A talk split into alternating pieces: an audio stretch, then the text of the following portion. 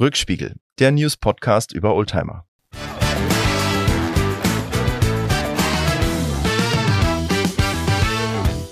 Herzlich willkommen zum Rückspiegel, dem auch automobilen Podcast. An meiner Seite wie immer Lars. Hallo Lars. Hallo Micky. Schön, dass wir uns am Wochenende persönlich mal gesehen haben. Schade, obwohl wir es vorhatten, dass wir den da live aufnehmen, das nicht geschafft haben, aber es war vollgepackt das Wochenende und ähm, oder die Ende der Woche, muss man ja sagen. Es, es, fühlte sich an wie ein Wochenende, aber es war ja mitten in der Woche. und wir haben alle Hände voll zu tun gehabt. Du bist nämlich direkt, wo bist du hergekommen? Erzähl mal. Ich war in Dubai, da gab es eine Messe Automechaniker Dubai. Ähm, die reisen ja so rum, gibt es ja in verschiedenen Städten. Also das Original ist in Frankfurt alle zwei Jahre, war auch dieses Jahr. Und dann gibt es in verschiedenen Städten ähm, Ableger und ähm, diesmal waren wir in Dubai überraschend viel los, muss ich sagen. Ähm, und viel größer als mir vorher. Also ihr hört, ich war das erste Mal da. Ähm, war relativ groß. Also das Messegelände ist jetzt nicht so groß wie in Frankfurt, aber es ist auch nicht klein. Und ähm, alle Hallen waren voll und extrem viel Besucher, muss ich sagen. War überrascht, wie gut besucht die waren. Und wie immer kann man bei dir auf dem Instagram-Kanal ein paar Fotos sehen. Ähm, Finde ich immer ganz spannend zu sehen, wo du auf der Welt so bist. Und jetzt warst du in Dubai und ich fand es großartig, dass du dann früh morgens um sechs in Frankfurt gelandet bist und gesagt hast, ich komme dann noch in Köln vorbei. Da habe ich mich nämlich rumgetrieben und dann haben wir uns ein bisschen auf der Motor World in Köln umgeschaut und ich muss sagen, ich war das erste Mal da. Ich war absolut beeindruckt, war absolut faszinierend, was man dort alles gesehen hat. Da gibt es die äh, Michael Schumacher Collection zum Beispiel, die haben wir uns beide genau angeschaut. Und ähm, da stehen die Rennwagen von Michael Schumacher, angefangen mit seinen Benetton-Fahrzeugen, äh, dann natürlich Ferrari, Mercedes stand auch da. Lauter Devotionalien, Pokale, Helme, ähm, natürlich sehr viel Hintergrundinformationen, die man da auf Tafeln nachlesen konnte. Fand ich super spannend. Wie war dein Eindruck? Ja. ähm, also erstmal war ich überrascht. Also du hattest mir ja ein Foto geschickt von dem, von deinem Hotel, wo du dann aufs Auto guckst, aber da kannst du gleich ein bisschen selber erzählen. Und ähm, da, ich, ich wusste gar nicht, dass es eine Motorworld zu meiner Schande, muss ich dann sagen. War mir, war mir, hatte ich nicht auf dem Zettel. Also wenn jemand mich gefragt hätte, gibt es in Köln, Köln eine Motorworld, hätte ich gesagt, hm, glaube nicht. Ähm, also es gibt eine, ähm, die ist kleiner als die anderen, die ich so kenne. Die Berliner kenne ich noch nicht, aber ich kenne halt die in Böblingen und auch in München. Die in München ist ja sehr groß, sehr empfehlenswert. Ich finde die in Köln ähm, ähm, sehr schön gemacht, sehr detailliert. Also das ist sehr, sehr schön. Und diese Schumacher-Ausstellung, ähm, die ist es wert, dahin zu fahren, finde ich. Ähm, ich habe mehr erfahren, auf jeden Fall über Schumacher. Sind ähm, schöne Fahrzeuge da, viele Anzüge auch von ihm da und, und, und wie du schon sagst, viel Hintergrundwissen, ganz liebevoll gemacht, schön arrangiert, ein gutes Restaurant gibt's da auch oder es gibt mehrere gute, in einem waren wir ähm, und fand das, ähm, das, die ist gut gemacht, die ist wirklich, äh, wirklich schön und ähm, wenn man sowieso in Köln ist, dann sollte man da mal hinfahren, wobei sie ein bisschen so am Rande ist, ne? 20 Minuten fährt man schon von da. Genau. Von und das ist dann 20, auch 25 äh, Minuten. Und äh, man fährt da auch äh, in Köln viel über Autobahn. Also man hört sich so an, 20 Minuten ist ja um die Ecke, aber man fährt dann trotzdem über die Autobahn in die Stadt wieder rein. Aber nichtsdestotrotz ähm, äh, wirklich toll. Ich war äh, dort auch mit einem Oldtimer und habe mir gesagt, wenn ich dann nach Köln mit einem Oldtimer fahre, dann ähm, wäre das auch passend Stil, echt unterzukommen und bin da in der Motorworld gelandet.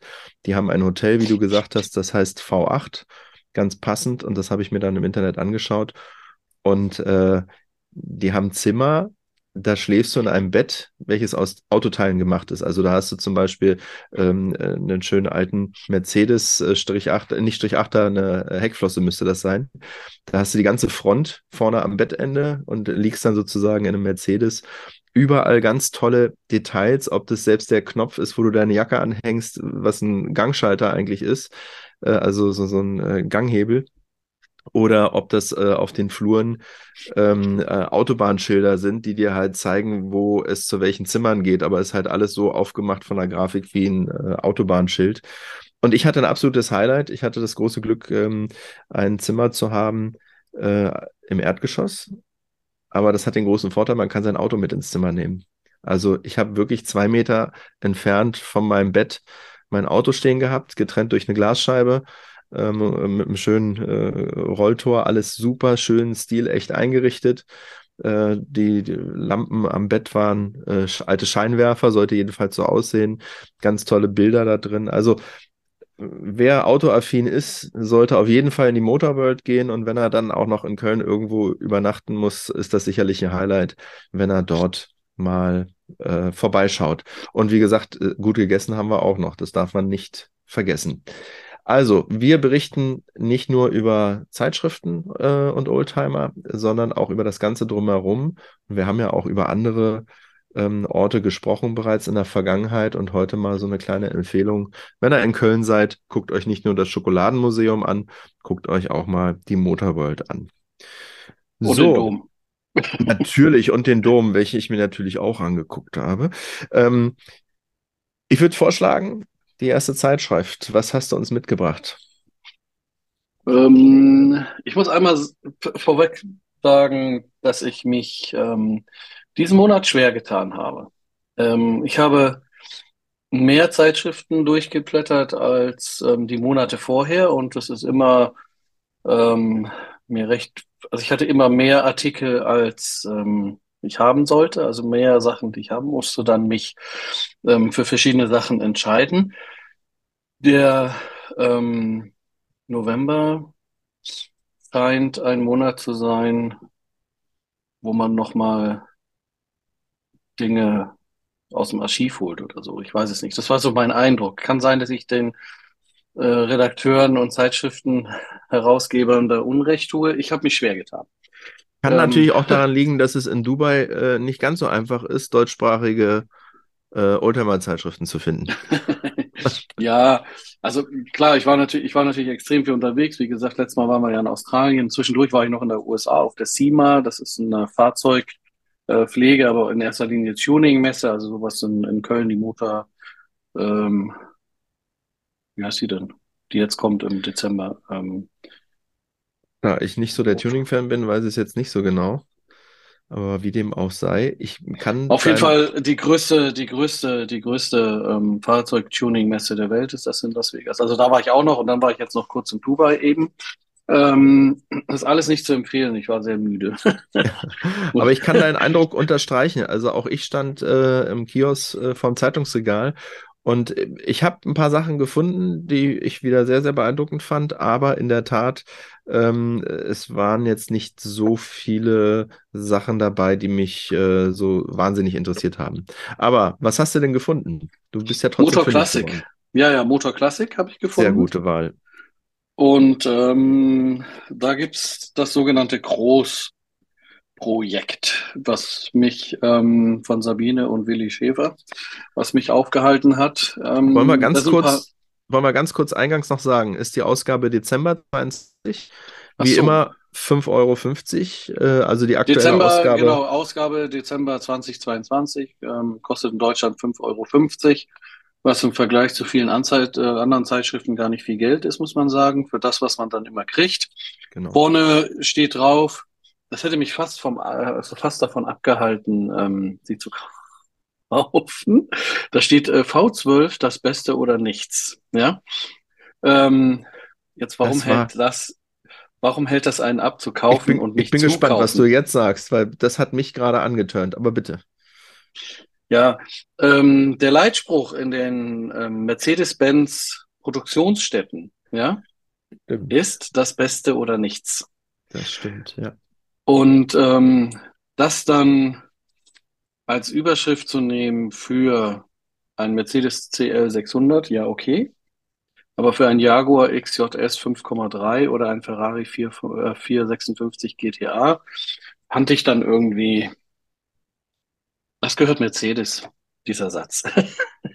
Gut, also da, da bin ich bei dir, aber es könnte natürlich auch heißen, dass hier das Ergebnis des Tests vorweggenommen wird das Beste ist der Mercedes oder nichts sind die anderen beiden. Also ich finde das nicht schlecht. Ach so, Spruch. okay. Finde okay. ich, nicht, find ich nicht doof. Hm.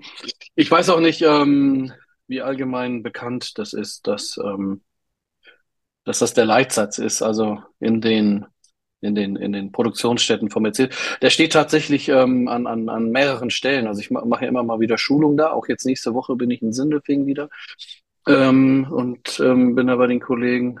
Und ähm, das ist tatsächlich ein, ein Leitsatz, der da, also der, der steht an mehreren Wänden dran.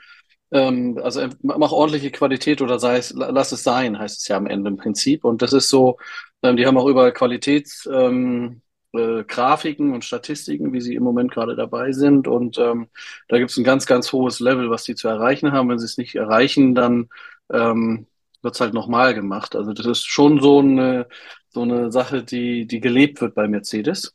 Aber du weißt, wo der herkommt, der Spruch. Also die haben, äh, genau, die haben äh, tatsächlich Werbung damit gemacht. Und ähm, laut Werbung, ich habe das nicht überprüft, aber laut Werbung sei das tatsächlich ein Ausspruch von Daimler damals gewesen. Das kann also sein, Gott, das frage ich Gottlieb, nach nächste Gottlieb Woche. Daimler, ja, also das äh, in seiner Werkstatt äh, hängen gehabt haben, der soll das gesagt haben. Daher ja, ist gut das. möglich. Das ist gut. Ich frage das mal, das werden die Kollegen beim Daimler werden das wissen, weißt du. Oder es ist einfach nur ein guter Marketing-Gag gewesen von Mercedes und sie haben das dem Daimler in den Mund gelegt. Aber dann ist es gut gemacht. Dann haben sie es gut gemacht. Ich, ich werde es mal, mal erfragen nächste Woche. Auf jeden Fall, ähm, ja, so fängt die Zeitung an und ähm, alle drei Autos ähm, mal nebenbei sind natürlich schon beeindruckende Fahrzeuge. das ja. will ich da, ja, also da will ich gar keinem ähm, was unterstellen. Persönlich gefällt mir optisch der Jaguar am besten. Ich finde den Mercedes CL 600 ziemlich klobig, aber ähm, er ist ja, wahrscheinlich. Vielleicht, ja. wenn du jetzt bei den Autos gerade bist, ähm, der CL 600, das ist das Modell C140, wenn ich das richtig in Erinnerung habe. Ähm, ja, das ist die, äh, das Coupé von der Kanzler-S-Klasse. Also die berühmte genau, S-Klasse, ja, ja, die berühmte genau. S-Klasse, die in Sylt angeblich nicht auf den Autozug raufpasste, äh, wo es die großen Schlagzeilen gab, weil sie zu groß geraten war, was nicht stimmte am Ende des Tages. Ähm, aber damit man weiß, von welcher S-Klasse wir reden. Das ist genau die S-Klasse ist das, ja. C140, genau. Baujahr 96. Ja, Mitte der Was für ein, was für ein Fahrzeug, ne? Also sehr beeindruckend. Äh, ich finde ihn nicht hübsch, aber beeindruckend. Und äh, wenn wir schon bei diesen Autos da sind, ich finde ja, dass der 56 äh, GTA, das ist ein viersitziger Ferrari, einer der schönsten Ferraris, den es gibt. Den finde ich auch in drin sehr schön. Poltrona Frauleder, also was für dich. Ähm, äh, alles hochwertig gemacht, super designt, wie es bei Italienern halt üblich ist. Und ähm, ich finde diese Heckansicht äh, und insbesondere die Rückleuchten so schön, dass es eigentlich einzelne äh, Rundleuchten sind, die aber in sich verschmolzen sind. Finde super schön. Und der Jaguar ist, äh, ja, der ist ja auch viel älter vom Design, auch schön, aber der 456 hat es mir angetan. Aber ich, äh, was rede ich hier? Du stellst die Zeitung vor. naja, ich stelle einen Artikel vor und weil das ja. das Titelthema ist und ähm, das Beste oder Nichts mich ja fast vom Kauf abgehalten hat. ich, bin ich da mal kurz drauf eingegangen und da merkt man eigentlich, guck mal, das ist dann schon ein zweiter Artikel, ganz spannend, nicht den, den ich rausgesucht habe. Was ich gerade, was ich hier gerade auch sehe, ist, ähm, die haben von dem Ferrari, von dem Jaguar und dem Mercedes-Benz natürlich auch die ganzen Daten hingeschrieben und die haben ähm, Preis bei Einführung. Ne? Ja. Ähm, also der Ferrari ist äh, 93 eingeführt worden. Markteinführung 349.000 Mark. Ja. Der Mercedes ist äh, 92, also ein Jahr früher eingeführt worden, 221.950 Mark. Und der Jaguar ist ähm, 75, also der ist eine ganze Ecke jünger, obwohl er viel traditioneller aussieht ähm, eingeführt worden für, für, für 54 Mark. 54.000, ja. Ja, 54.000 Mark, ja, genau. Ja. Also 350, 54 und 222.000 Mark.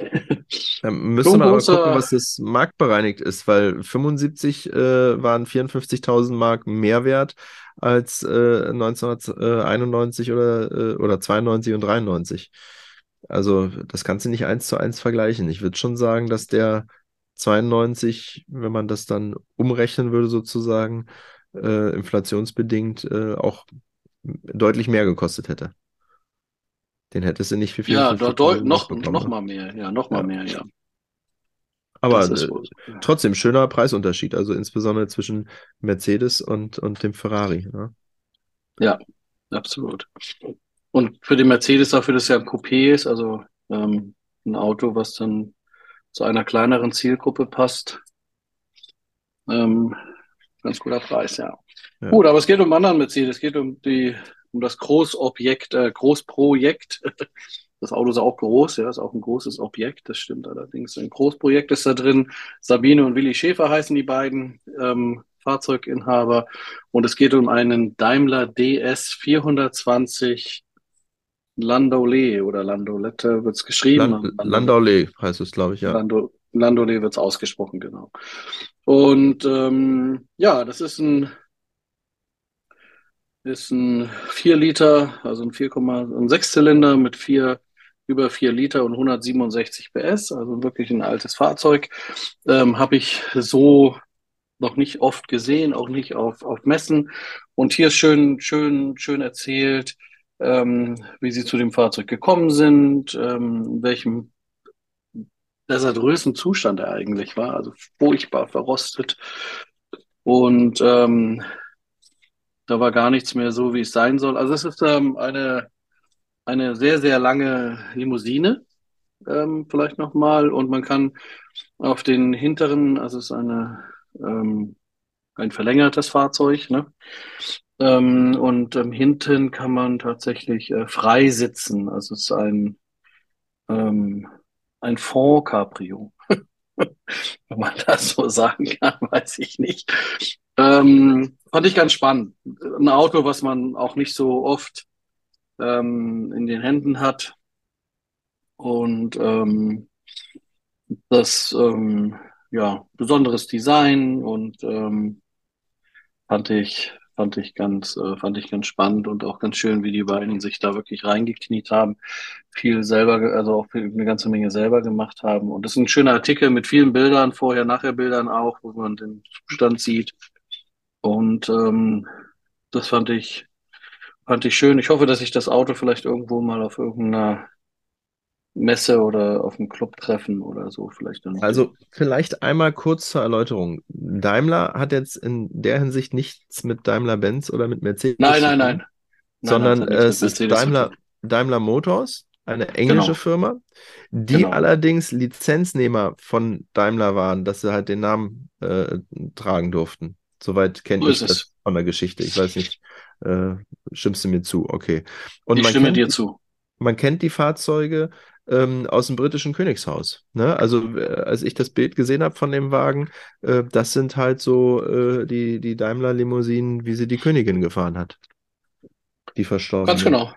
Ja, genau. Das ist auch mit Sicherheit ein Fahrzeug, ähm, in, in dieser Art, ähm, wie sie, wie sie hatte, genau. Also dieser Daimler hat nichts mit Mercedes zu tun. Also er ist nicht bei Mercedes-Benz oder bei der Daimler AG, die jetzt auch wieder Mercedes-Benz AG heißt, ähm, äh, gefertigt worden, sondern das ist ein Fahrzeug aus England, wie du sagst, und ähm, hat, hat äh, nichts mit dem eigentlichen Daimler zu tun. Aber das sieht man auch, ähm, wenn man das Auto dann sieht. Also erstmal hat es keinen Stern vorne und zweitens ist es auch von der Optik her, das hätten die dann nicht gemacht. Die gehörten ja später dann zur Jaguar-Gruppe mit dazu. Und es gab genau. ja Modelle von Jaguar, die eigentlich genauso aussahen wie dann die Daimler-Varianten, die hatten bloß einen anderen Kühlergrill.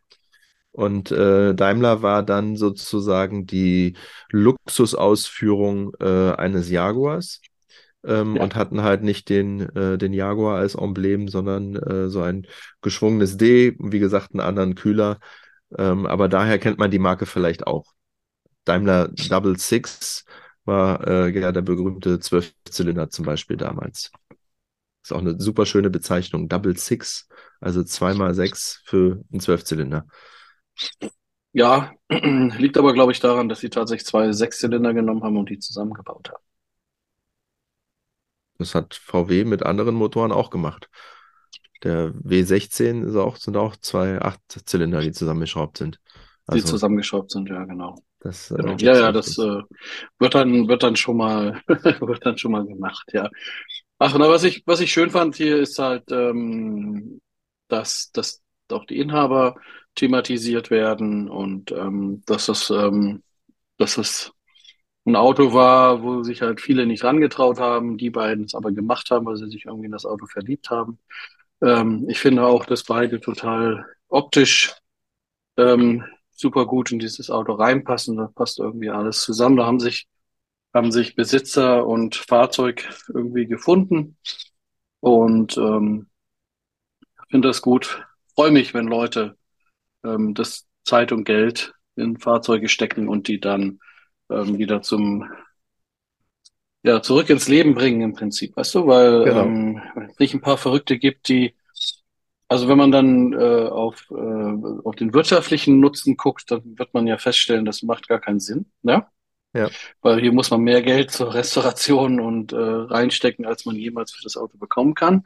Ähm, und das war hier halt keine Überlegung, sondern hier war einfach nur, das ist ein Auto, das wollen wir wieder ähm, zurück auf die Straße bringen und das haben sie gemacht und das fand ich schön. Das finde ich gut, dass die Motor Classic in der Dezemberausgabe darüber berichtet, ja. Das ist Leider nicht auf dem Tat. Titel. Stimmt, äh, auf dem Titel sind aber trotzdem andere schöne Sachen drauf. Also ich finde auch, es ist ein schöner Artikel und es sind schöne Fotos drin, weil hier die einzelnen Restaurationsschritte auch mal äh, abgebildet worden sind. sind. Und man Ja. sieht dann das äh, Gesamtergebnis nachher und es ist natürlich ein sehr feudales äh, äh, Fahrzeug. Also wenn man da hinten sitzt und das Dach wird runtergemacht, ähm, das, ist- das ist Luxus pur gewesen.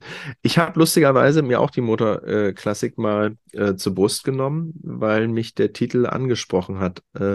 Die V12-Geschichte wegen des Ferraris. Möchte ich aber Ja. nicht weiter drauf eingehen. Aber es gibt ähm, einen schönen Artikel, der heißt Auf der Suche nach der vergangenen Zeit. Und da äh, sind sie mit einem Porsche 356 nach Garmisch gefahren. Und Mhm. äh, äh, da heißt es in der Unterschrift auf den Spuren alter Reiseführer.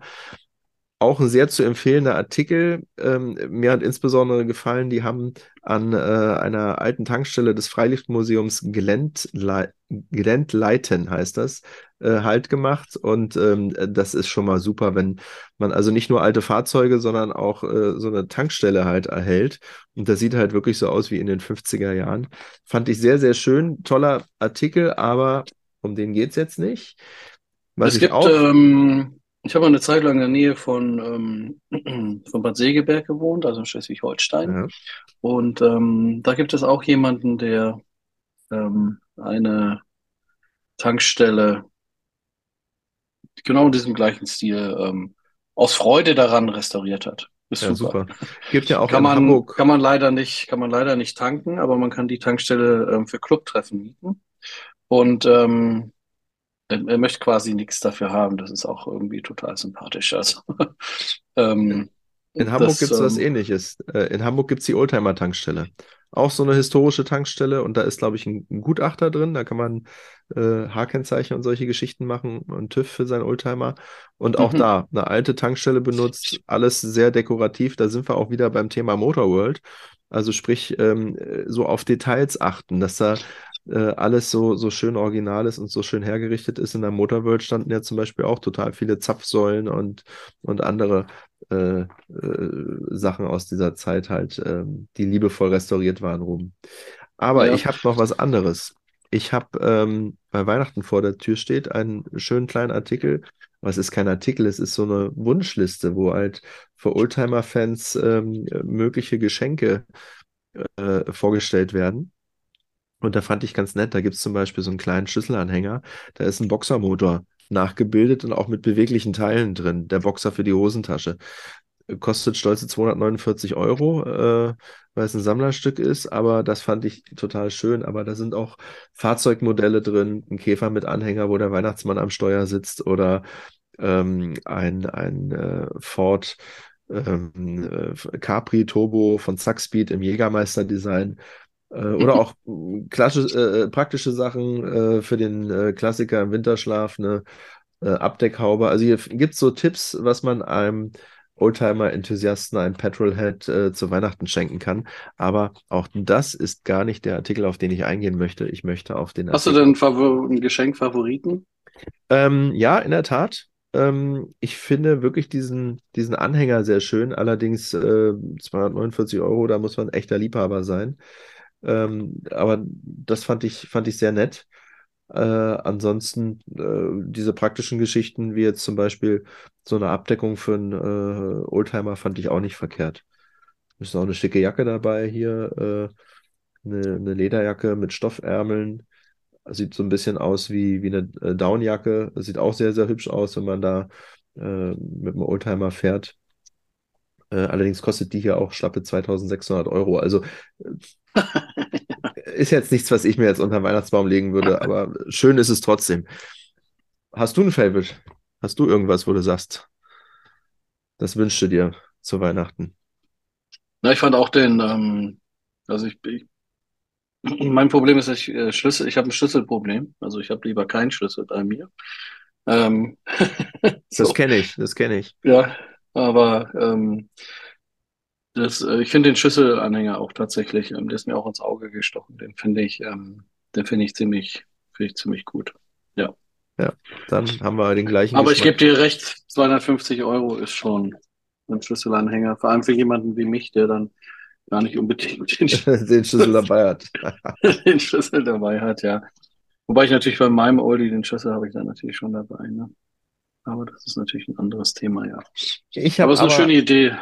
Die Idee finde ich auch schön, aber ich habe einen ganz anderen Artikel, äh, der es mir angetan hat, und zwar mit dem Titel Andere Länder, andere Sitten.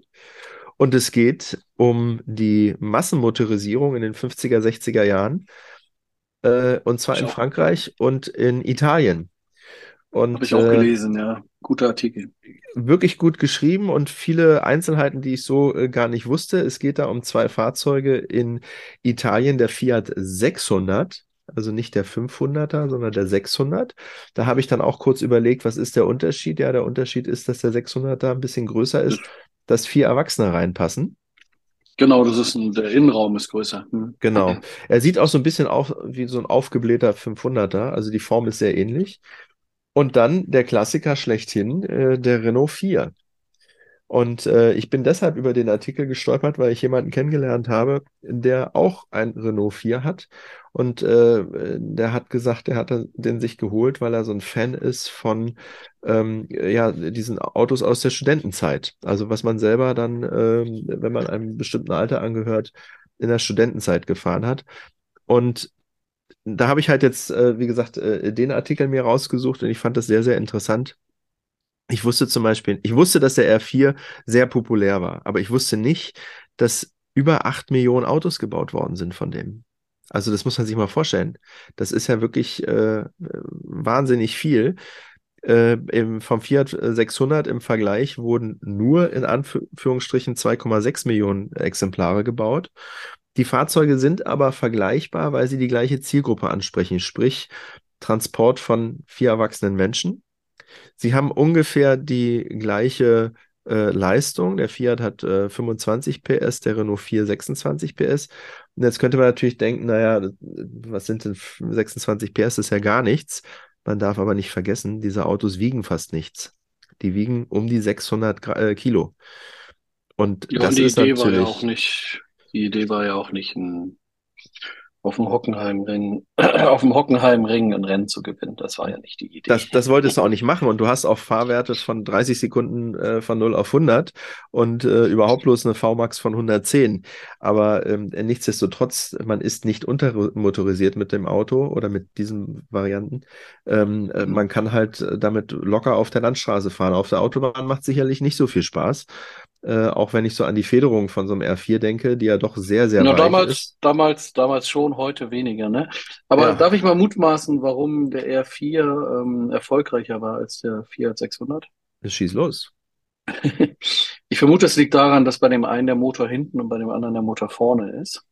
Kann was sehr gut sein. Zur Folge, ja. Was zur Folge hat, dass der R4, der Renault 4, ähm, auch unwahrscheinlich viel für Umzüge und äh, Transporten ja. über vier, vier Erwachsene darüber hinaus äußerst gut ähm, funktioniert hat und auch für junge Familien mit Kinderwagen und allem drum und dran. Ähm, einfach, ich glaube, die Italiener hätten sich gut getan, wenn sie von dem 500er das mit dem Motor nicht übernommen hätten. sondern den Motor nach vorne gepackt hätten. Dann hätte man hinten auch eine große Luke gehabt und ähm, man muss ja sagen, dass äh, für so ein kleines Auto in Anführungsstrichen der Renault 4 ja ein unglaublich großes Verfassung, also Fassungsmögen hat. Ne? Also, genau. Du, also da kriegst du ja, da kriegst du ja alles möglich. Da kannst du mit umziehen. Ähm, Zumindest von der einen WG zur nächsten, ne? wenn man schon Dann kannst sagen, du mit umziehen. Studentenfahrzeug ist, ja. Und auch das Raumgefühl ist natürlich nicht zu vergleichen mit dem äh, 600er. Ich möchte nicht in einem 600er mit äh, drei anderen Leuten sitzen. Das ist dann sehr gemütlich, glaube ich. Und da ist der R4, den ich zugegebenermaßen noch nie gefahren bin, ähm, äh, eine andere Nummer. Aber was ich ganz äh, lustig fand, weil du auch sagtest, so vom Raumgefühl her, der hat äh, vorne eine durchgehende Bank. Also das wäre mal interessant zu wissen, äh, ob da eventuell sogar äh, mehr als vier Leute mitfahren dürfen. Äh, der hat hinten eine Bank, das heißt, hinten können theoretisch drei sitzen und eigentlich auch vorne drei. Von den Füßen her würde es nämlich sehr gut gehen. Du hast nämlich beim Renault 4 genauso wie bei der Ente keine normale äh, Schaltkulisse da äh, zwischen den Sitzen, sondern du hast diese Revolverschaltung, wo der Schaltknüppel aus dem Armaturenbrett rauskommt. Und äh, deshalb heißt es Revolverschaltung, weil man dann so, ja, wie ein Revolver vor sich, äh, äh, den man vor sich hält, ähm, diese Gangschaltung halt hält und äh, entsprechend schaltet. Also das wäre meine Empfehlung hier aus der ähm, Motor Classic.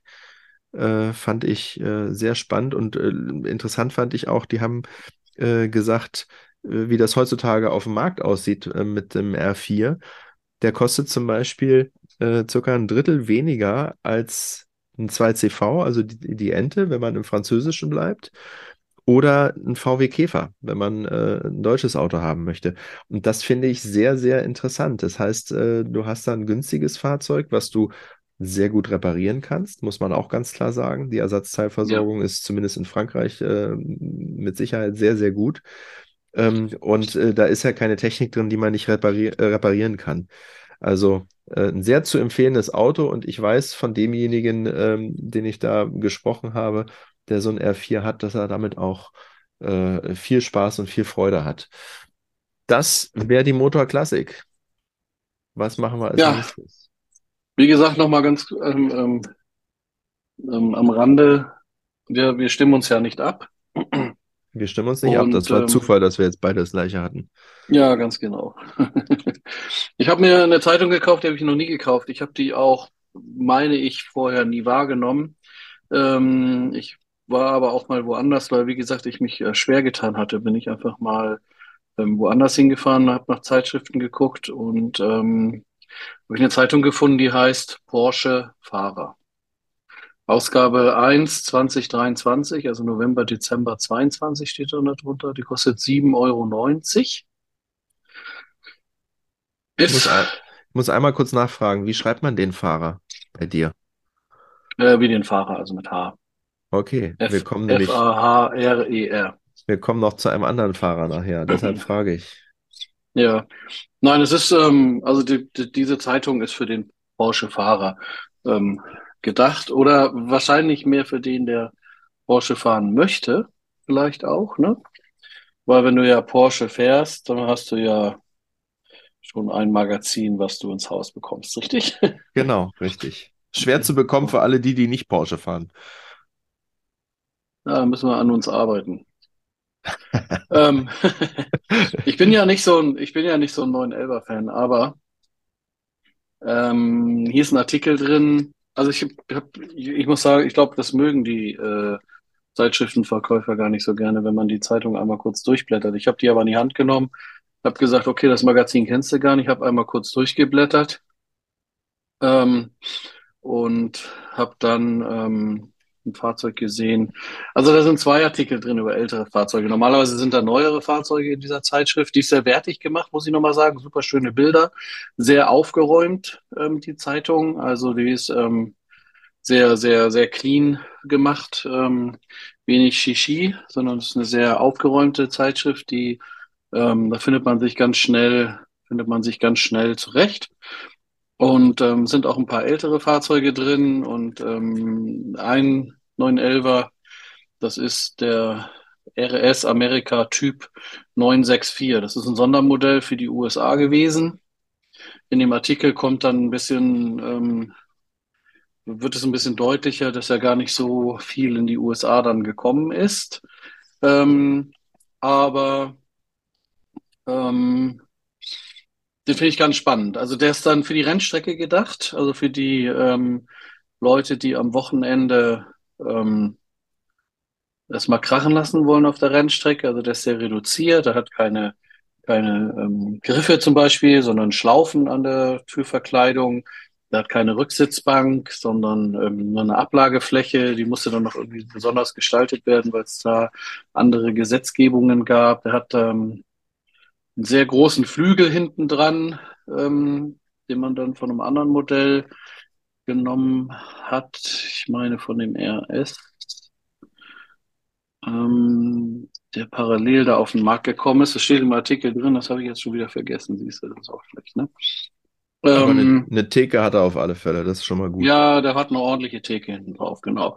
Der sieht cool aus, der Wagen, finde ich. Also der ist sehr, ähm, ja, da ist wenig dran und das macht ihn irgendwie dann, das ist ein richtiger Sportwagen. Das ist das, was ich, was ich schön fand und ich finde, dass das ganz schöne Bilder sind und ähm, es gibt eine ganze Menge Hintergrundinformationen in dem Artikel und ähm, ja, das fand ich, fand ich ganz spannend und ähm, man muss sagen, dass ähm, zu dem Zeitpunkt, als sie das Fahrzeug rausgebracht haben, die in der USA noch gar nicht so die ähm, super Verkaufszahlen hatten und ähm, damit das doch ein bisschen so anschieben wollten. Also Anfang der 90er reden wir hier drüber. Ne? Das Auto ist von 92, hat noch kein Haar, aber ähm, oder jetzt gerade, ne? Fällt mir gerade ein, 2022. Kriegt, genau, kriegt würde, jetzt dann ein Haar. Oder hat dieses Jahr ein Haar bekommen, ja. Würde dieses Jahr ein Haar bekommen, genau. Und ähm, ja, das ist ein schöner Artikel. Die Zeitung ist insgesamt ganz schön. Ähm, dann gehe ich nochmal kurz drauf ein. Also da gibt es, wie gesagt, diesen, den, den, den, L, den, den Elber für den Export, so nennen die das, den 964 RS Amerika. Dann haben sie den 996 GT3 drin. Das ist ja der letzte GT3. Ähm, der auf dem Markt ist, aber sie haben auch einen, ähm, einen 944 drin, der ja schon lange ein Haar hat. Moment, ähm, aber du hast gerade gesagt, 996 ist ja nicht der letzte GT3. Der 992 hat er jetzt gerade, ist ja gerade der GT3 vorgestellt worden. Das ist der, also der, ja, also nicht der neueste, sondern der letzte. So war das okay, gemeint. Das okay, ist, weil, gut, da habe ja, ich es falsch verstanden. Ja. Also der vom, also nicht der, der als letztes jetzt rausgekommen ist, sondern der, der davor. Der genau, da ja. Gibt es ein Vor. Ja, die reden hier über einen Prototypen. Das, ähm, wie nennen sie den? RS-Prototyp. GT3 RS-Prototyp. Genau, da ist ein Artikel drin über den. Aber das ist ja kein, kein Oldie, deshalb ist das keine Leseempfehlung, sondern interessant fand ich halt wirklich diesen RS Amerika. Ähm, aber es ist eben, wie gesagt, auch noch was über 944 drin. Und auch ein kleiner Artikel. Jetzt muss ich gucken, wie das Modell heißt. Happy End Kaiserslautern Porsche. Happy End Kaiserslautern Porsche? das ist das habe noch Kunst, nie... Kunsthandwerk. okay. Was, was, schreiben Sie hier? Wer seinen Meister an der Karosserie, ähm, Karosserie Bauschule Kaiserslautern machen wollte, brauchte dazu ein Auto, selbst entworfen und von eigener Hand in Form gebracht. Wenige dieser Fahrzeuge sind heute noch bekannt. Eines wurde gleich zweimal gebaut, 1967 als Abschlussarbeit und 50 Jahre später als Restaurationsprojekt. Genau, also ein Unikat, ein kleiner Artikel über ein Unikat. Ähm, ganz netter Artikel auch, finde ich. Ähm, viele schöne Bilder drin. Wird ein bisschen was über den jungen Mann erzählt, der jetzt nicht mehr so jung ist, der das Auto damals äh, entworfen hatte. Und äh, ja, ist eine ganz spannende Zeitung. Die hat mich, äh, äh, hat mich positiv überrascht. Bin froh, dass ich die gekauft habe und werde die ähm, im Auge behalten. Porsche Fahrer heißt sie. Sehr schön. Und ich kann gar keine bessere Überleitung finden. Denn äh, wer uns schon länger zuhört, der weiß, dass wir mal eine Ausgabe von einem Magazin hatten, was ganz neu auf dem Markt war damals. Wir haben die erste Ausgabe vorgestellt und dieses Magazin heißt Farah. Also nicht Fahrer mit H geschrieben, sondern Fahrer ohne H geschrieben, der Reisende. Und äh, ich habe jetzt Ausgabe Nummer 2 in der Hand. Und was ist auf der Fahrer Issue 2 drauf? Natürlich ein Porsche und zwar nicht irgendein Porsche, der neue 911er 992 Sport Classic. Das heißt, das ist sozusagen der Ur-Ur-Urenkel des äh, 911er mit dem Enden Entenbürzel hinten dran. Und äh, hier hat das Fahrzeug auch ein Entenbürzel dran. Äh, und das ist ein ganz neues Modell, ist auch ein Sammlerstück. Davon äh, gibt es bloß 1250 äh, Exemplare. Und das ist, wie gesagt, äh, der Urenkel vom Carrera RS2 2.7.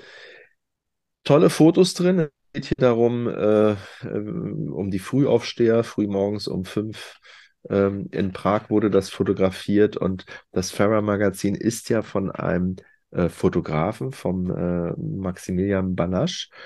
Ähm, da liegt natürlich der Schwerpunkt mehr auf der Fotografie und äh, die Texte sind eher kurz gehalten, aber sehr pointiert. Aber wir sind ja auf der Suche nach äh, Oldtimer-Geschichten. Da passt der Porsche ähm, äh, Sport Classic noch nicht rein. Der wird natürlich ein Klassiker werden, aber der ist noch keiner. Und wir fangen einfach mal an äh, mit einer Rubrik, die heißt Equipment. Und das ist so ähnlich wie ähm, die Weihnachtsausgabe oder die, die Vorschläge für Weihnachtsgeschenke in der Motorklassik. Äh, hier sind auch so ein paar nette äh, Vorschläge äh, für ja, Autodevotionalien unter anderem ein Buch, das heißt äh, Icon, Call Him Landy. Da geht es um den Land Rover Defender ähm, zu beziehen über Land Rover direkt. 200 Seiten mit vielen Fakten und Fotos. Steht leider nicht da, wie viel das äh, kostet, aber zum Beispiel auch ein tolles Weihnachtsgeschenk oder etwas, und da kommen wir jetzt eher so in die Region, die mir sehr gut gefällt. Ähm, Lego. Lego baut ja mit seinen Klemmbausteinen nicht nur äh, Häuser und was weiß ich, äh, schöne Sachen. Wir haben alle mit Lego früher gespielt. Es gibt seit längerer Zeit von Lego auch immer wieder Autos, die aufgelegt werden. Es gab den Mini, es gab den T1-Bus, ähm, äh, den Käfer gab es und jetzt gibt es den DeLorean aus Zurück in die Zukunft. Und der wird hier äh, vorgestellt als, als Lego-Set. Äh, und äh, ich glaube, da muss ich mit dem Weihnachtsmann nochmal reden. Das äh, wäre was für mich. Ansonsten gibt es auch äh, von. Ich habe ähm, ich hab, ähm, nachts ähm, auf Bayern 3 gibt es ähm, Olaf, heißt er, glaube ich. Der Comedian? Der, Nee, der, äh, nee, nee, nee, ist ein Moderator, der nachts Leute Ach so, einlädt, okay. um, um sich mit ihnen zu unterhalten. Und der hat sich mit jemand unterhalten, der ähm, im Auftrag, also du kannst ihn beauftragen, ähm, aus Lego Dinge zu bauen. Ah, okay. Ja, genau. Also äh, lange, du, du brauchst ihn gar nicht selber zu bauen, sondern in NRW gibt es einen jungen Mann, der macht das Der baut das Auftrag. zusammen. Sein, sein Beruf ist Lego-Bauer, genau. Das fand ich ganz spannend. Natürlich baut er so verrückte Sachen auch wie, ähm, also die ähm, Queen Mary 1 hat er mal gebaut in irgendwie zehn Meter Länge, ne, für so eine Sonderausstellung. Cool. Oder irgendwelche Dinosaurier, die dann irgendwie acht Meter hoch sind oder so, wo er dann tatsächlich mit 15 Leuten zusammen ähm, mehrere Wochen ähm, beschäftigt ist, ne, das, das zu bauen. Also auch so verrückte Sachen hat er gemacht, aber man kann ihn auch tatsächlich so beauftragen, etwas aus Lego oder Firmen für Firmen-Events oder wie auch immer. Also 10 Meter Queen Mary würde ich zu Hause Probleme kriegen. Der DeLorean, da kriege ich aber noch einen Platz. Also äh, von daher, ich muss mal mit dem Weihnachtsmann reden. Es gibt aber auch ganz tolle Poster und zwar von automobilist.com. Ähm, das ist ein äh, Hersteller oder eine Agentur, die ähm, offizielle Rennposter für Porsche fertigen, wenn ich das richtig äh, in Erinnerung habe und richtig verstanden habe. Und ähm, die werden hier auch vorgestellt als ähm, ja, ähm, Präsente. Ist jetzt nicht speziell immer zu Weihnachten, aber fand ich auch sehr, sehr schön. Wer hochwertige Drucke haben möchte, äh, und hier werden halt Porsche-Modelle vorgestellt, äh, wird er da fündig. Also automobilist.com auch nicht zu verachten. Dann gibt es einen Artikel, hat auch nichts mit Oldtimern zu tun, aber den fand ich sehr interessant, weil es da um ein Fahrzeug geht, was ich in Natura schon mal gesehen habe. Und dann dachte ich wirklich, äh, wie bei Zurück in die Zukunft. Äh, ich bin irgendwo in der Zukunft gelandet. Und zwar sagt dir der BMW CE04 etwas. Ich würde behaupten, ja, ich glaube, ich habe ihn auch schon gesehen. Das ist ein neuer Na, Elektro. ich bin total anders unterwegs gewesen. Also Na, das, gedanklich ganz anders. Äh, Was ist das Bild, was du mir gerade gezeigt hast? also das ist ein Ähm, Elektroroller von äh, das ist ein BMW. Elektroroller. Ja, nein, ich habe ein ganz anderes Auto im, ich habe ein Auto im Kopf gehabt und äh, was ist ganz, ganz. Weißt, gibt Nee, es nicht ein CE 4.0, also mit so einer ganz langen Schnauze, so ein Coupé? äh, das gibt ein Coupé. Äh, ob das CE heißt, weiß ich nicht, aber 4.0, das kann sein aus den, C, aus den 70er Jahren. CSE? Äh, Ja, genau. CL oder CSL oder so. Da müssen CSE wir noch oder mal, so. da müssen wir noch mal gucken, aber ich weiß, welches du Da meinst. Du muss man meinst noch mal das recherchieren, Coupé. ja. Du meinst das Coupé. Wunderschönes, wunderschönes Ja, Auto, finde ich. Ein, ja. ein ähm, super, super schönes Auto. Ich kenne jemanden, der den hat. Ähm, beneide ihn sehr darum, gönne es ihm aber auch umso mehr. Und ähm, wunderschönes Auto. Aber das, was du mir da jetzt gerade gezeigt hast, müssen wir unbedingt posten. Das müssen wir Ähm, unbedingt posten. Und jetzt kommt der Gag. Also, das ist ein Elektroroller, total futuristisch. Ähm, und in dem Artikel geht es überhaupt nicht um den Roller. Das fand ich so lustig, ähm, deshalb erwähne ich das hier. Es hat ja nichts mit Oldtimern zu tun. Es geht um Motorradbekleidung. Da wird ähm, eine Mitarbeiterin von BMW vorgestellt, die verantwortlich ist für ähm, Motorradkleidung, äh, die das designt. Und das sind halt mittlerweile Jacken, wo du von außen gar nicht mehr sagen würdest, das ist eine Motorradjacke, aber da sind halt die ganzen Protektoren drin. Und ich selber, ich habe sogar äh, eine solche Motorradjacke schon seit Ewigkeiten, weil ich Rollerfahrer bin und ich hatte schon mal mit dem Roller äh, zwei Unfälle gehabt, unverschuldeterweise. Und da weiß ich so eine Jacke sehr zu schätzen, die einen Rückenprotektor hat und die ähm, äh, auch an den äh, Schultern und ähm, wie heißt es, Ellenbogenprotektoren äh, hat. Und das ist ein schöner Bericht, weil gibt es hier eine Jacke zum Beispiel, das ist eine Kordjacke. Würdest du sagen, es ist ein modisches Accessoire und würdest nie darauf kommen, dass das äh, von BMW ist und dass das äh, mit äh, hochfesten Materialien ist, die dich halt im Falle eines Falles, im wahrsten Sinne des Wortes, ähm, sehr gut schützen. Also auch das sehr schön, aber jetzt kommen wir mal endlich zu den Oldtimern, denn es ich gibt kann noch mal hier, kurz, kurz erwähnen, dass ähm, BMW schon immer, also seitdem ich ähm, mit Leder zu tun habe, habe ich auch mit BMW Motorradbekleidung zu tun, komischerweise. Also das ist ein, schon immer ein großes Thema bei denen und die waren schon immer sehr innovativ, auch wenn es um die Auswahl der Leder geht oder ging. Und ähm, da ähm, das überrascht mich jetzt gar nicht so sehr, dass die auch in der Lage sind, modische Dinge herzustellen. Das ist ein, das scheint ein Thema zu sein, was BMW wichtig ist.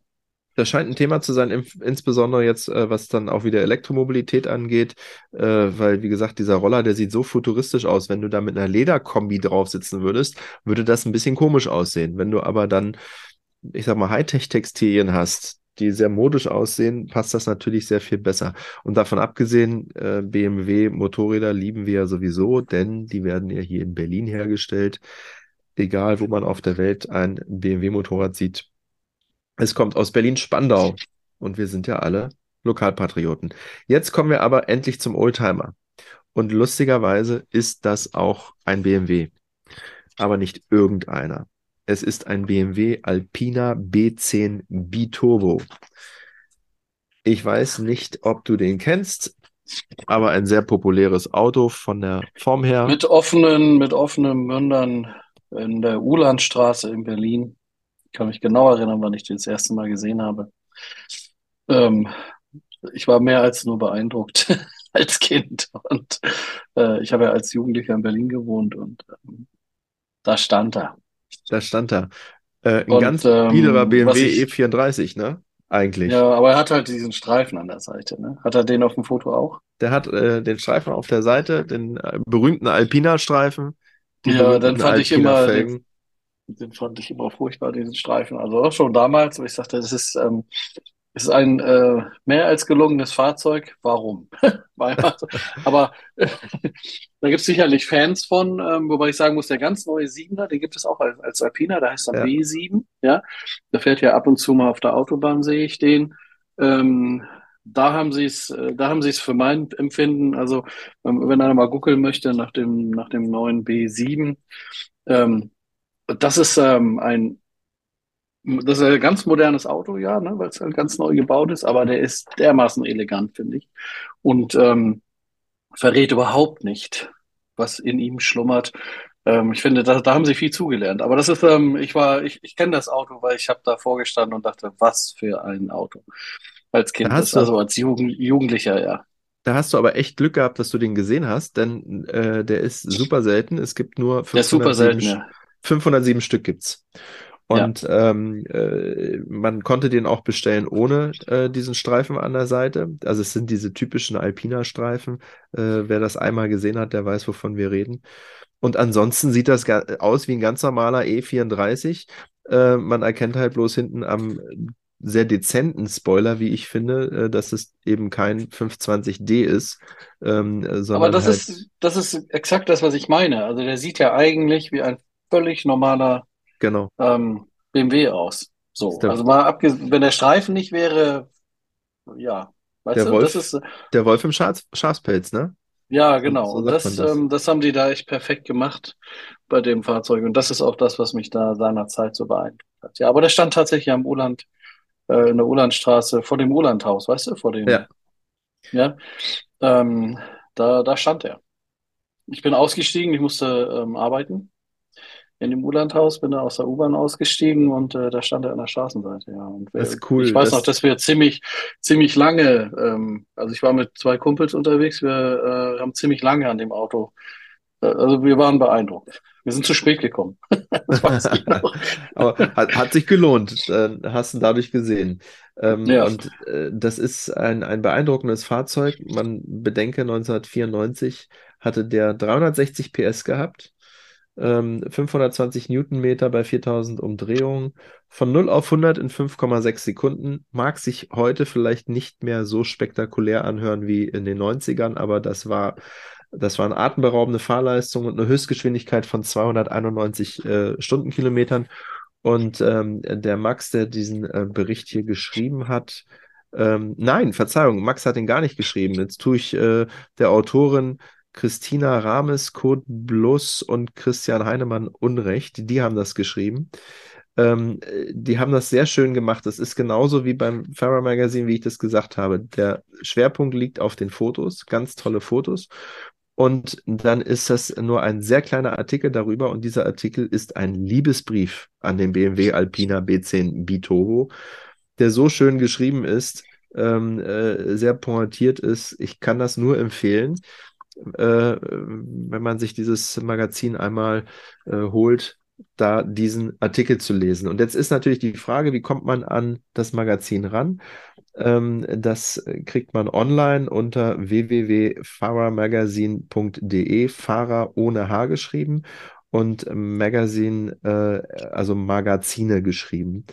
Äh, da kann man das äh, Magazin bekommen, kostet 15 Euro, ist ein stolzer Preis aber auch hier wieder super hochwertig gemacht. Allein die Haptik, wenn ich das Magazin in der Hand halte, da merkt man, das ist halt wirklich sehr, sehr gut gemacht. Das ist ein Offset-Druck, kein Digitaldruck. Die Bilder haben eine ganz andere äh, Wirkung und äh, wirklich ein Bild, ein, ein, ein Magazin von einem tollen Fotografen und genau das macht er hier auch in dem Magazin. Ähm, er stellt seine tollen Fotos aus und da liegt der Schwerpunkt auf drauf. Also meine Empfehlung, Farah Magazine Issue 2, sowohl was Neues drin, äh, der neue Porsche äh, Sportklassik, als auch der Klassiker BMW Alpina und viele, viele andere schöne Sachen, die man da drin finden kann. So, dann kommen wir schon zum letzten Magazin. Und dann sind wir wieder im hochpreisigen, im hochwertigen Segment. Wir sind nämlich wieder bei der Ramp. Nicht die Ramp Classic, sondern die Ramp. Das ist äh, die Ausgabe 59, Herbst 22. Kostet. Man kann auch mal, ähm, bevor du da nahtlos weitermachst, äh, ja. wir machen ja immer hin und her. Ich habe nur zwei Artikel diesmal. Ich hatte mir aber auch eine Zeitung noch gekauft, das will ich mal kurz erwähnen. Also ich versuche mal ein bisschen quer zu lesen, so bin ich auch auf den Porsche Fahrer gekommen. Äh, ich habe mir eine Zeitung gekauft, die heißt Electric Car. das ist natürlich für uns Oldies ein bisschen schwierig, dieses äh, Elektrothema. Aber auf der anderen Seite, ähm, und zwar, ich habe die dann gekauft, weil ähm, in dem Artikel wird thematisiert, dass die großen Automobilhersteller keine Kleinstfahrzeuge herstellen, weil das angeblich äh, kein, kein Geld verdient. Ne? Ja. Und ähm, dass es dann aber so Startups gibt, die sagen, wir machen das. Ne? Und das fand ich insofern ganz spannend und hatte, es ist dann letztendlich nicht so informativ, wie ich erhofft hatte oder wie auch immer. Ich, ich weiß jetzt zwar mehr als vorher und man kann noch mal so ein bisschen quer gucken und das ist ein ganz guter Anstoß, dass man auch mal Marken kennenlernt, die man eben nicht so kennt, ne? Also so, so Fahrzeuge, wenn man sich damit beschäftigt. Ich finde es insofern ganz interessant, weil ähm, also ich habe ja einen Oldtimer, mit dem kann man schon ähm, überall hinfahren. Du ja auch, ne? Wie du jetzt ja, ja auch nach Köln gefahren bist, ne? Ähm, und so geht es ja auch vielen. Natürlich, sobald Salz kommt, dann ähm, lassen wir ihn zu Hause ähm, auf die Straßen oder wie auch immer. Aber man braucht ja vielleicht auch noch mal ein Fahrzeug nur für den Arbeitsweg, der um die Ecke ist. Und ich denke immer mehr darüber nach, vielleicht einen Kleinstwagen zu holen, der meinetwegen auch vollelektrisch ist, ähm, um ähm, dann ein dann einfach öfters auch den Grund zu haben, mein Oldie zu fahren. Weißt du, wie ich das meine? Also, ja. wenn ich ein weniger vollwertiges Fahrzeug habe für drumherum, ja. dann habe ich mehr Grund, auch mein Oldie zu fahren. so, das ist eine sehr gute ein Herangehensweise.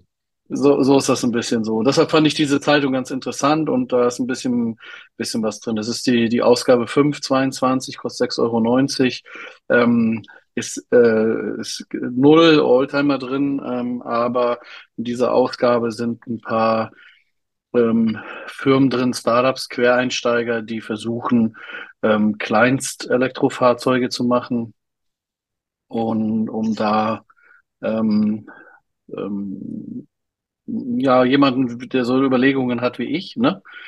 Ähm, sagt, Mensch, irgendwie ein kostengünstiges kleines Fahrzeug zur, zur Arbeit und zurück, zum Bahnhof und zurück ähm, dafür ist das gut. Da, da kann ich mein, das Auto lasse ich auch an der Straße stehen, am Straßenrand, ne? Was ich mit meinem Oldie vielleicht nicht machen möchte, zumindest nicht mehrere Tage hintereinander, wenn man mal auf Reisen ist oder wie auch immer. So, da, genau.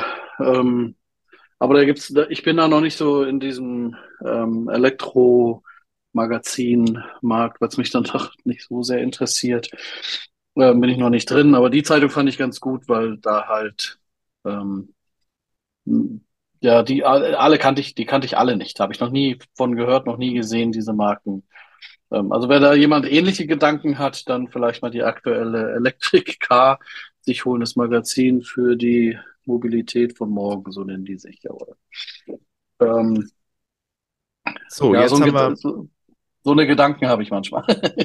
Und jetzt haben wir ähm, ähm, mindestens die Hälfte unserer Zuhörerinnen und Zuhörer verloren, als sie das Thema Elektroautomobilität gehört haben. haben sie alle abgeschaltet und haben gesagt, das ist doch kein Oldtimer. Wir wollen doch äh, den Duft eines äh, 4, 6, 8 oder 12 Zylinders haben und kein Strom, um Gottes Willen. Naja, man könnte, man, man kann natürlich auch, ähm, das ist, wo du jetzt nochmal über das Magazin, äh, über den Artikel mit dem R, also mit dem Renault 4 gesprochen ja. hast, ähm, oder auch den 600er. Ähm, das wäre natürlich auch eine Alltagsvariante. Ja, ein günstiger ja? Klassiker für einen kurzen Weg. Siehst du, da hast du doch die Lösung gefunden. Was guckst du dir solche Magazine an?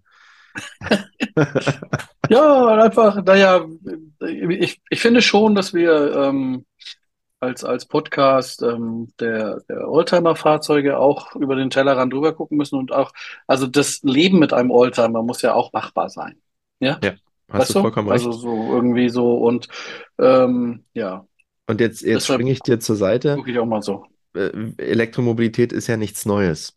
Also ähm, äh, ich habe nee, mal, gar nicht. Ich habe mal in einem Rolls-Royce Baujahr 1925 gesessen ähm, der hat nicht nur einen, Elektro äh, nicht nur einen äh, benzinbetriebenen Motor gehabt, sondern der hat auch einen ganz kleinen Elektromotor gehabt, mit dem er ganz kurze Strecken auch elektrisch fahren konnte. Das gab es also schon 1925 und es gab es auch schon davor. Vielleicht mal ein Thema, dem wir uns mal widmen können, äh, dass wir uns mal sowas anschauen äh, mit dem Schwerpunkt Elektromobilität bei Oldtimern. Da ja. kann man viel draus machen. Dann habe ich endlich einen Grund, nochmal ins Schlumpfmuseum zu fahren, weil da steht eins der ersten Elektrofahrzeuge von Bugatti. Sehr schön. Sehr gut. Ich war wirklich ein bisschen voreilig. Tut mir leid, dass ich äh, da gleich das nächste vorgestellt habe. Deshalb meine Frage. Nee, wir haben ja, wir haben ja gar nicht drüber gesprochen. Ich wollte eigentlich auch eigentlich nichts dazu sagen, aber in dem Zusammenhang mit dem R4 fand ich das dann doch nochmal einigermaßen passend. Also ist ein Thema, können wir uns gerne äh, widmen. Finde ich gar nicht, je länger man drüber nachdenkt, finde ich das gar nicht so schlecht. Ich habe, wie gesagt, die Ramp, Ausgabe 59, 18 Euro ein sehr hochwertiges Magazin haben wir ja auch schon vorgestellt und wir haben auch gesagt, es gibt auch äh, oder gab zumindest mal eine Ramp Classic und es ist auch angedacht, soweit äh, ich informiert bin, wieder eine Ramp Classic aufzulegen. Ich habe hier die normale Ramp und da ist sehr wenig über Oldtimer drin. Aber das, was ich gefunden habe, hat mich sehr interessiert und vor allen Dingen hat mich eine Beilage interessiert, die hier mit drin war. Zu der komme ich gleich. Fangen wir an den ersten Oldtimer, den ich gefunden habe, der Aston Martin DB5. Den kennen wir alle aus den James Bond-Filmen. Mit dem Schleudersitz, ja. mit der Metallplatte, die hinten als äh, Kugelschutz äh, hochfährt, mit den Rauchschwaden, die rauskommen und nicht zuletzt mit den Maschinengewehren hinter den Frontscheinwerfern vorne. Der ist John auch Connery fährt ihn der nicht nur, dass Sean Connery ihn äh, fuhr, Sean Connery leider ja schon verstorben, äh, auch im allerletzten James Bond-Film mit, ähm, äh, also dem allerneuesten mit äh, Daniel Craig, äh, da kommt das Auto ja auch nochmal drin vor. Also äh, ein absoluter Klassiker. Und hier ist so eine Randnotiz. Das Auto ist abgebildet, aber da steht halt, dass Jean Connery einen eigenen Wagen hatte, einen eigenen DB5. Und der ist jetzt versteigert worden. Mitte August. das ist ein 64er und der wurde in Pebble Beach beim Concours d'Elegance versteigert. Und jetzt darfst du mal raten, was hat der DB5, der James Bond-Wagen, dann auch noch vom James Bond-Darsteller äh, äh, letztendlich für den Preis erzielt. Was meinst du, was schätzt du? Oh, das ist schwer. 10 Millionen. Nee, ganz so viel waren nicht, aber trotzdem 2,425 Millionen Dollar. Und das finde ich ist eine ganze Stange Geld. Also, das ist eine ganze Stange Geld, ja. Fand ich sehr, sehr cool. Kann man da nachlesen. Eine der beliebtesten, eine der beliebtesten ähm, Fahrzeug-Events ähm, in der USA übrigens in Kalifornien. Pe Pebble Beach, ja. Genau. Ja. Wo, Und bleiben wir ähm, kurz, ja.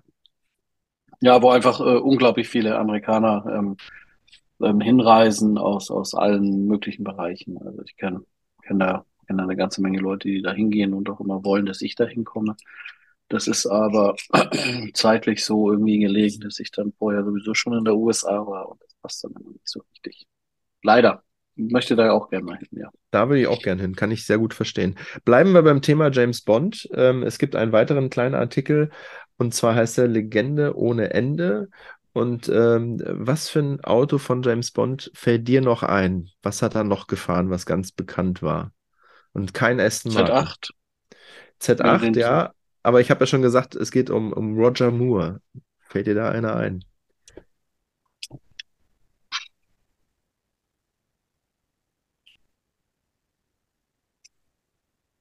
Ja, ich, ich weiß nicht sonst, äh, was er für Sportwagen sonst noch gefahren ist.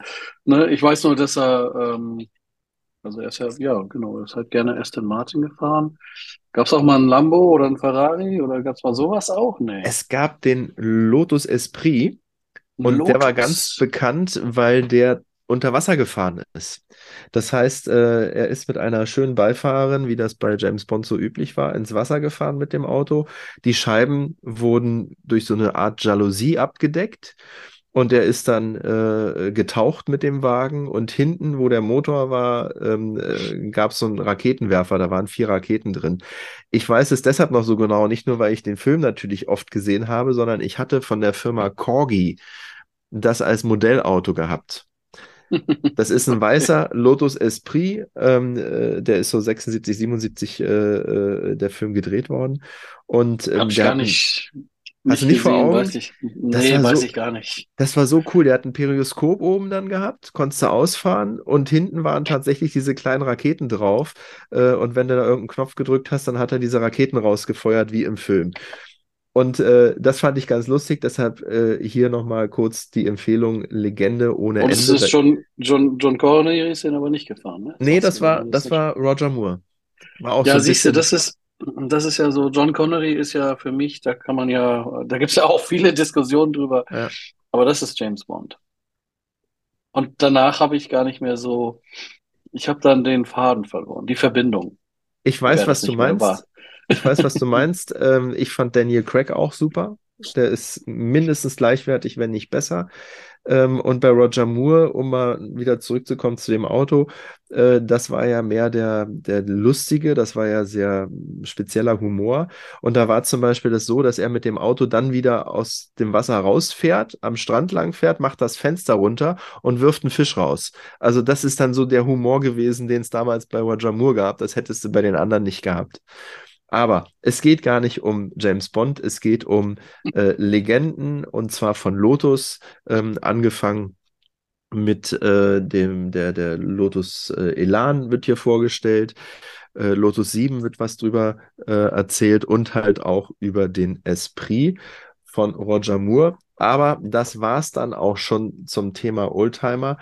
Äh, Im Wesentlichen, es gibt noch einen Artikel, den habe ich gerade äh, vergessen zu erwähnen, Summer of 69, da geht es um äh, äh, Rennfahrer im Jahr 69. Äh, auch sehr schön, äh, der Bericht, aber ich möchte was ganz anderes vorstellen, nämlich die Beilage. Die Beilage ist genauso hochwertig gemacht, äh, ein bisschen dünner, hat dann. Äh, also noch ein zweites Magazin, oder? Wie? Ein zweites Magazin hat dann nur so 50 Seiten. Und es geht. Nur aus, 50 Seiten.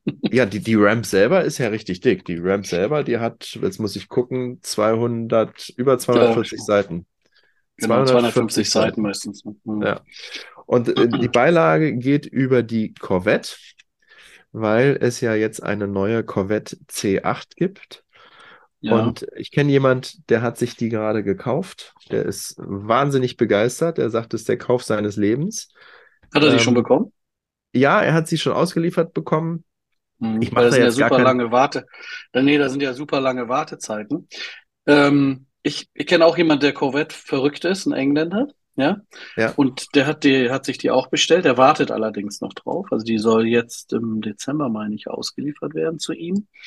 Ähm, interessant, was er da mir erzählt hat, das wusste ich nicht. Weiß auch gar nicht, ob es stimmt. Er sagt, das ist die erste Corvette, die ähm, als Rechtslenker vom Werk ausgebaut wird. Oh, okay, das wusste ich auch nicht. Das hat, das hat, hat wohl, äh, es gab wohl nie eine Corvette, also es gibt Corvettes mit Rechtslenker, das sind aber Firmen, die sich auf ähm, den Umbau spezialisiert haben, also okay. also die von links auf rechts umbauen oder auch andersrum. Ähm, Corvette hat nie, nie, nie einen Rechtslenker für, ist ja nicht nur England, für Südafrika, Australien, ja. Japan und so weiter, ähm, die alle auf der falschen Seite fahren. Ähm, genau, das soll die erste Corvette sein, die man so bestellen kann. Und das hat er getan und das war auch der Grund, warum er die bestellt hat. Also äh, finde ich mega spannend. Äh, äh, das wusste ich auch nicht. Und ähm, äh, den Menschen, den ich meine mit der Corvette, den können wir, glaube ich, auch ruhig nennen, weil er hat das selber gepostet im Internet. Ähm, das ist der liebe Frank vom Podcast 2 aus 11. Wer einfach mal ähm, auf seinen Instagram-Kanal geht, Omperio, äh, dann äh, kann er ihn dort finden. Ich hoffe, ich habe das jetzt richtig gesagt. Aber wenn wir gerade beim Podcast sind, ähm, äh, beim, bei Instagram sind, du kannst ja nochmal sagen, wo man uns findet auf Instagram und was man da so alles findet von uns.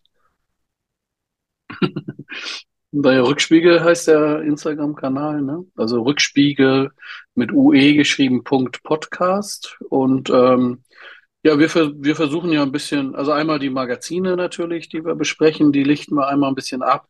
Ähm, man muss sie sich trotzdem noch kaufen, um zu lesen ähm, weil wir auch gar nicht so genau wissen, ob wir so einen Artikel veröffentlichen dürften.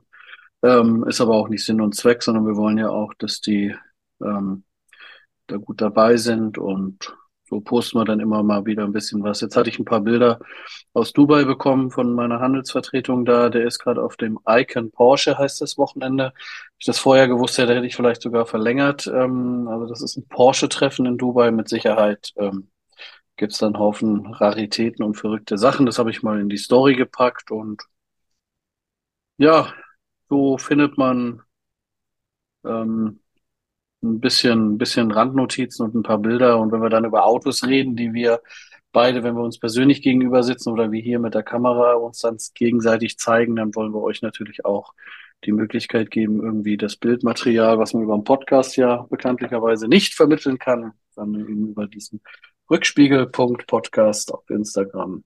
Im Genau. Nachgang dann euch. Oder Dafür- ja, meistens, meistens posten wir ja, bevor wir dann den Podcast veröffentlichen. Also oftmals Da hat man dann man, das Bild schon gesehen.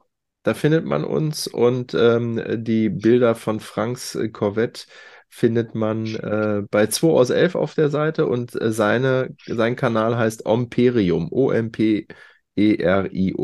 Also wenn ihr bei uns auf der Seite wart, dann guckt mal ähm, äh, bei Frank auf der Seite, da findet ihr die Bilder von seiner wunderschönen neuen Corvette.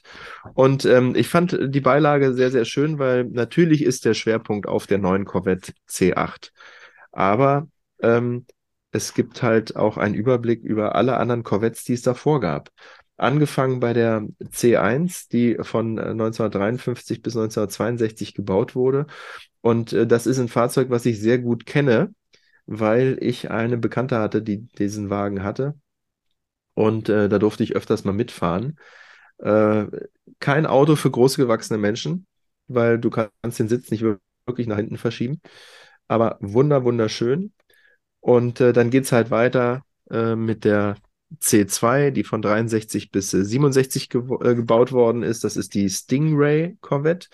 Ja, Ähm, genau, die hat so diese. Ne? Klapp, ja, die hat so Klappscheinwerfer und ein ganz anderes äh, Design. Und ähm, dann halt geht's weiter mit der C3 von 68 bis 62 mit dem Coke Bottle Design. Also die hat so geschwungene Form und man hat das damals ähm, äh, verglichen mit der Coca-Cola Flasche, äh, die auch so geschwungene Form hatte. Und dann war das das äh, Coke Bottle Design. Und Mhm. das sind so die, die Corvettes, die ich unheimlich spannend fand, die C1 bis C3. Und Weil es ja danach, ein Frauentorso ist, ne? ja genau, geschwungene Linien. Äh, Flasche ist es ganz eindeutig, das ist so die Silhouette äh, von äh, einer Frau sozusagen. Ähm, und beim Auto, das hat auch sehr viele Rundungen und äh, deshalb hat man das äh, entsprechend so genannt. Und danach gab es äh, die C4 von 83 bis äh, 96. Das äh, Fahrzeug interessiert mich ehrlich gesagt, also es spricht mich null an. Genauso auch ähm, wie die C5 von 87 bis 2004 und auch äh, die C6 von 2005 bis 2013. Ich sag wirklich, äh, ich hab, ich, ich mag amerikanische Autos und auch, wie gesagt, die ersten Corvette-Modelle. Aber macht euch selber ein Bild davon. Die Dinger, die gefallen mir gar nicht. Selbst äh, Mark Zuckerberg hat einen gehabt, aber das interessiert mich nicht. Das zeigt mir nur, dass man guten Geschmack nicht mit Geld kaufen kann. Interessant wird es dann wieder ab der C7, die von 2013 bis 2019 gebaut wurde. Und jetzt ganz aktuell die äh, 2021 äh, äh, Corvette, die C8. Äh, ein super schönes Auto. Und ja, wer da ein bisschen was über die Geschichte der Corvette lesen will, dem empfehle ich halt die aktuelle Ramp, weil es dort die Beilage gibt zur Corvette. Kann ich nur empfehlen. Sehr schön, tolle Bilder, äh, tolle Hintergrundinfos und äh, meine letzte Empfehlung des Tages, die Ramp. Dann kommen wir zu guter Letzt, wenn ich es finde, zu Ist halt, ein, ist halt ein Klassiker, das Auto, ne? Inzwischen. Also einfach, ähm, ja, ob man dann die, die Modelle dazwischen, ich, da gibt's ja andere, Mustang ist ja auch ein Klassiker, da gab's ja auch äh, Mondeos dazwischen, die dann Mustang hießen, ne? genau. äh, wo, wo man dann dem eigentlichen nicht äh, gerecht geworden ist und jetzt nach hinten raus wird's dann wieder besser. Und so ist das eigentlich bei der Corvette auch, ne? Es ist ja am Ende des. Tages auch eine Geschmackssache. Weißt du, ich sage jetzt hier, ja, ja, klar. die ersten gefallen mir und die in der Mitte gefallen mir nicht. Und dann gibt's den nächsten, der sagt genau das äh, andersrum. Äh, das ist jetzt nur meine persönliche Meinung. Äh, macht euch selber ein Bild, holt euch die Ramp, dann könnt ihr euch das anschauen. Kommen wir zu unserer beliebten Rubrik, wo wir uns im Rückspiegel ganz weit äh, nach hinten schauen, umschauen. Ich habe hier eine Autobild Classic, ein Mercedes Sonderheft aus dem Jahr 2015, also auch schon ein paar Jährchen auf dem Buckel.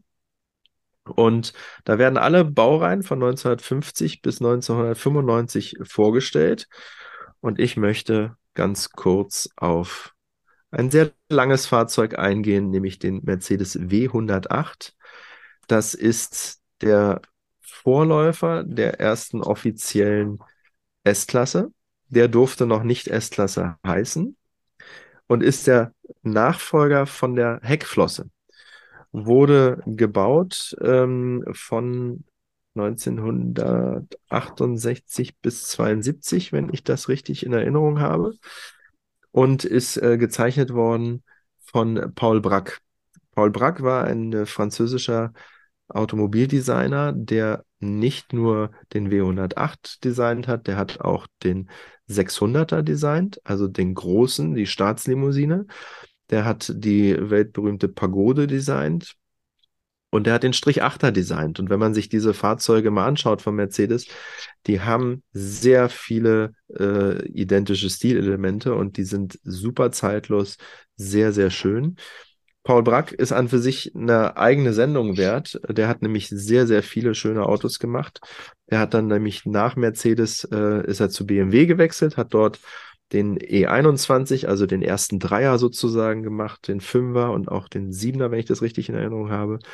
Ist später zu Peugeot gewechselt, äh, wieder zurück nach Frankreich. Er ist Franzose und hat dort die Inneneinrichtung von diversen Peugeots gemacht, unter anderem vom 205 ähm, und, und anderen Peugeot-Klassikern.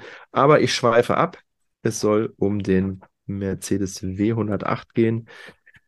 Da gibt es Menschen, die erzählen, äh, äh, also machen wir andersrum. Ich sag mal, was es für, für Autos alles gab, für Motoren. Äh, angefangen hat das Ganze mit den 250er Motoren. Da gab es den 250S, den 250 SE.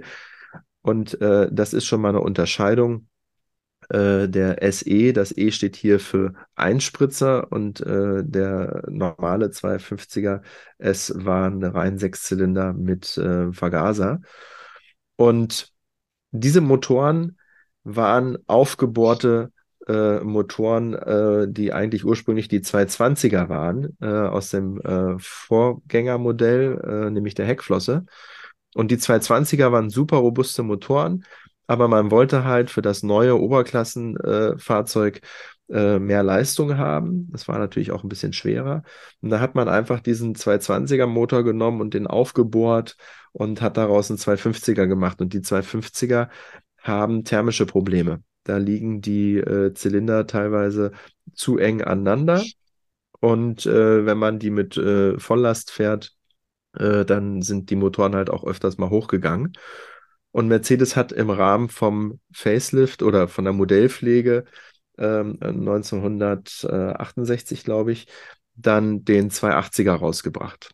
Das war dann auch wieder ein Motor, der sehr, äh, wie sagt man, äh, eine sehr gute Qualität hatte, eine sehr gute Langlebigkeit hatte und da gab es dann auch den äh, 280er erstmal als S und später dann als SE und auch als SEL. Und jetzt kommen wir zum Casus Knacktus. Der 280er SEL ist die Langversion vom 280er SE. Das bedeutet, er ist 10 cm länger. Und jetzt gibt es Menschen, die sagen, haha, der, 300, der 300er SEL, der sei 10 cm länger als der 280er SEL. Und den muss ich leider. er hat, genau, so nach dem Motto, einer hat hier den längeren. Aber da muss ich äh, vehement widersprechen, denn das sind ein und dieselben Fahrzeuge. Der 280er SEL äh, und von der Karosserie. Der, von der Karosserie, genau. Ähm, äh, das ist ein Fahrzeug mit der Modellbezeichnung W108. Und die 300er, da gibt es verschiedene Ausführungen. Das sind äh, dann die äh, 6- bzw. 8-Zylinder-Fahrzeuge. Die haben die Bezeichnung W109. Und die gibt es, äh, vor allen Dingen die 8-Zylinder, nur in der Langversion. Das sind immer SELs. Den gibt es als 3,5er und als 6,3er. Ähm, also 3,5 Liter Hubraum, 6,3 Liter Hubraum. Und das sind die großen 8-Zylinder. Und äh, ja, wenn man dann auch so jemanden trifft, der sagt, er hat einen 300er SEL und der ist ja viel länger als der 280er SEL, nee, ist Quatsch. Ähm, SEL ist SEL, ist genau die gleiche Karosserie. Die sind gleich lang. Das wollte ich nur mal an dieser Stelle klarstellen. und ähm, äh, wenn man jetzt meint, es kommt auf die Länge an und es sei ein Manko, wenn man ein kürzeres Auto hat, der 200er SEL hat einen ganz großen Vorteil gegenüber den 300ern. Denn die 300er, die haben alle eine Luftfederung. Das mag komfortabler sein, aber im Alter, also sprich heutzutage, ist es natürlich nicht so einfach, ein Fahrzeug mit Luftfederung zu reparieren, beziehungsweise das ist sehr kostspielig. Der 280 SEL, wir erinnern uns, der genauso lang ist wie ein 300er SEL, der hat eine ganz normale Stahlfederung und ist damit viel ähm, einfacher zu reparieren, fährt sich genauso komfortabel in meinen Augen, weil ich diesen Wagen schon oft gefahren habe. Und äh, der Motor ist, äh, wie gesagt, sowieso äh, 1A. Das ist dann ein äh, Sechszylinder, äh, der 280er. Und äh, macht viel, viel Freude. Ist langstreckentauglich. Ich bin äh, gerade eben erst nach Köln mit dem Wagen gefahren und auch wieder zurückgekommen ohne Probleme. Ich habe den Verbrauch mal ausgerechnet. Ich bin äh, äh mit einer Tankfüllung tatsächlich von Köln nach Berlin zurückgefahren. Ich habe ähm, eine Reisegeschwindigkeit gehabt von so 120 und äh, habe einen Verbrauch von knapp 11 Litern gehabt. Also ich habe es wirklich geschafft, von äh, Köln nach äh, Berlin fast in einem Rutsch durchzufahren. Und äh, wer da weitere Sachen lesen möchte über den W108, beziehungsweise über alle Fahrzeugmodelle von Mercedes von 1950 bis 95, da sind noch viel mehr schöne Fahrzeuge drin, dem empfehle ich abschließend das Sonderheft Mercedes von der Autobild Klassik Ausgabe 1 2015 und wir werden wie immer ein äh, Foto von dem Magazin machen und das bei uns auf Instagram stellen. Und damit sind wir durch für heute. Damit sind wir durch für heute, ja. Eine ähm, Ausgabe, die dann auch wieder länger war als ursprünglich erwartet, ne? Wo ich dir zu dir gesagt habe, ich habe nur zwei Artikel gefunden, ich habe mich schwer getan, ähm, sind wir dann jetzt doch zu einer pickepackevollen Sendung gekommen. Ich hoffe, es hat allen ähm, gefallen, viele Informationen bekommen. Ähm, die nächste Ausgabe wird ja eine Weihnachtsausgabe werden. Mal gucken. Ähm, ich habe schon ein paar Gedanken dazu, Mackie. Mal gucken, ob wir vielleicht irgendwie was, was Besonderes machen können, ob wir vielleicht über Schlitten sprechen, anstatt über Oldtimer. Ich weiß es nicht. Mal gucken. Das ist, das ist doch sehr schön. Und vielleicht haben wir auch das eine oder andere Weihnachtsgeschenk. Lassen wir uns mal überraschen. Ich hätte da noch eine Idee. Mal. Jawohl. Hört sich gut an. Super. Vielen, vielen Dank, dass ihr wieder eingeschaltet habt. Äh, wir hoffen, dass es äh, euch Spaß gemacht hat. Vielen lieben Dank dir, Lars. Das hat äh, wieder sehr viel Spaß gemacht mit dir. Und ich freue mich auf unsere nächste Ausgabe im Dezember und sage an dieser Stelle Tschüss und gute Fahrt. Ja, danke schön. Bevor ich Tschüss sage, ähm, rückspiegel.podcast äh, abonnieren auf Instagram, dann kriegt ihr auch ein paar bildliche Eindrücke. Ähm, wir haben auch ein Selfie gemacht in der Motorworld in Köln. Das könnten wir auch mal posten vielleicht. Sehr gut machen. Und euch nicht abschrecken mit uns, aber das ist das. Und der, äh, gut jeder, aussehende, der, das... der, der gut aussehende von uns beiden, das ist Lars. oh, danke. ähm, wir freuen uns auch über Zeitschriftentipps. Ähm, wir, wir versuchen da ähm, wirklich über den Tellerrand zu gucken. Aber jeder, der sagt, Mensch, da habe ich mal eine Zeitung in der Hand gehabt, die fand ich gut oder die fand ich auch nicht gut. Vielleicht findet ihr sie ja gut, wie auch immer. Also wir freuen uns natürlich über solche, über solche Tipps und ähm, wir scheuen dann keine Kosten und Mühen, uns die auch zu besorgen. Ähm, also wenn jemand einen Zeitschriftentipp hat und sagt, Mensch, die müsste eigentlich auch mal erwähnt werden, ihr habt da noch gar nicht gehabt, dann her damit. Also äh, genießt die Adventszeit. Und ähm, wir hören uns dann, beziehungsweise ihr hört uns dann nochmal, bevor das neue Jahr da ist, mit einer Weihnachtsausgabe. Vielen Dank. So machen wir tschüss, das. Tschüss. tschüss, vielen Dank. Tschüss.